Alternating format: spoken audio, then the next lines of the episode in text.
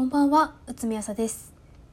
この番組、忘れてみたい夜だからは、私うつみが夜中にぼんやり考えていることをお話しする番組です。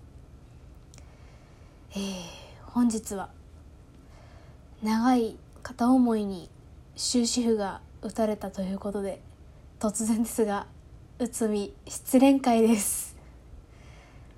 終わったわまあ何があったかというと好きだった人がインスタグラムのストーリーに彼女と婚約したと載っけていました。彼が結婚したら終わりだと決めていたからこの恋はもう終わりです。ただまあリスナーの皆さんには手伝ってもらいたいことがあります。私が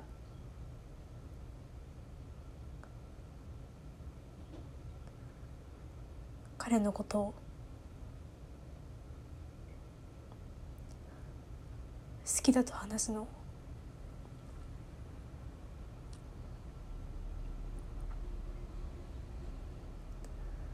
聞いていてほしい。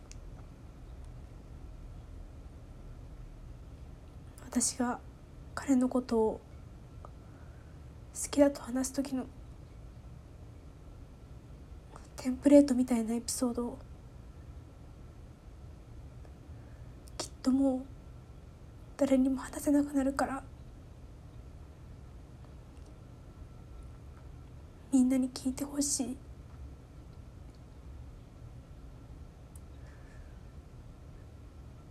取り留めもなく長い話だから多分何回かに話を分けると思うんですけどどこにでもあるような失恋の話を聞いてほしい。どういう理屈なんでしょう。彼のインスタのストーリーを見た時もこのラジオの原稿を書いていた時も私はそんなに泣いたりしなかったんですけれども今何気なく声に出したらポロポロと涙がこぼれて私はもうだいぶ彼のことを好きじゃなくなったと思っていたんですけれどももしかしたらまだ好きでいたかったのかもしれません。ふう。お茶を飲みます。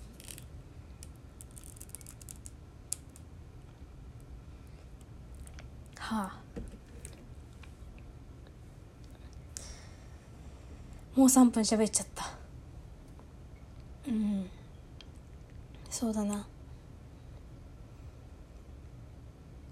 まあ原稿通りに読んでいくんですけど。そうこの番組は原稿がありますからね。どこまで読めるかな。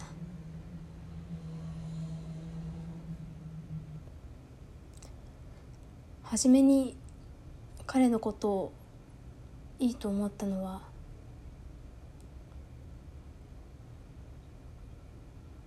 5年前でした。彼には大学の頃から付き合っている彼女が当時いたんですけれども。いたけど彼が私の友達のことを好きになってしまったんだろうなっていうのが伝わってきました。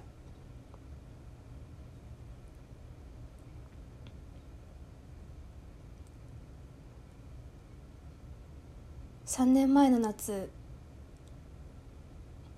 彼と私と私の友達であり彼が思いを捨ていた女の子とあとまあ男の子女の子それぞれ何人か行って旅行の帰り深夜1時ぐらいに彼から電話をしていいかと聞かれて「いいよ」って言ったら電話がかかってきました。彼は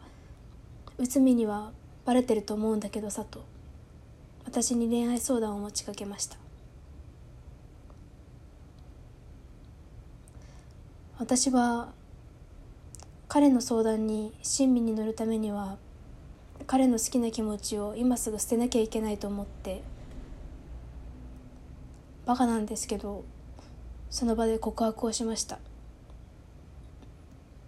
恋愛相談を持ちかけられてしまったんですけれども実は私はあなたのことが好きですって 言いました。彼はさすがにびっくりしてなんで内海が俺のこと好きなのか全然わかんないと言っていましたが私は半分泣きたいような気持ちで彼の恋愛相談に真剣に答えました。彼はなかなかその大学の頃から付き合っている彼女と別れられなかったけれどもそれでも私の友達に思いを捨ていてその思いが真剣であることを証明するために一生懸命その大学の頃から付き合っている彼女と別れたんですけれどもそれでも彼の声は実りませんでした。私はどちらかというと恋を大きい女で一途なタイプでは全然ないです。寂しがり屋で依存的な性格だから。失恋の傷は新しい恋で埋められると思っていました。だから最初に彼がいいと思った5年前から5年間ずっと彼のことを好きでいるっていうことはできませんでした。彼に告白をした後私は惨めで仕方がなくて大急ぎで彼氏を作りました。それで彼とは仲が良かったし毎日 LINE していたのにたまには電話もしていたのに彼氏ができたことを彼には内緒にしていました。でもまたその彼と他の友人と旅行に行く機会があってその時に私が彼氏ができたことを知っている他の友人が「内海に彼氏できたんだよ」って何の気なしに話をして私は彼がびっくりして何も言わないのを見てああなんか知られたくなかったなと違和感を覚えました。その旅行の翌日彼と仕事の愚痴とか何でもないことで電話をしてその時に彼は「てか内海彼氏できたんだね。なんか勝手に失恋した気分」って言いました。私はそれを今更だなって笑って流したけれどあの時私が言った言葉は嘘です。彼が私ではなく私の友達の方を好きになったことが惨めで惨めで仕方がなかったからあれはただの当てつけでした。そんで彼が言った勝手に失恋した気分みたいな言葉には深い意味はなかったと思います。そんな急ごしらえの彼氏に別れ話の最後にカラオケで366日をお見舞いされてすぐの頃彼に彼女ができたことを知りました。私は彼氏と別れたことも彼に彼女ができたことも両方寂しくて1ヶ月でまた別の人と付き合いました。その彼氏には「俺色に染めたかった」と言われて4ヶ月くらいで振られました。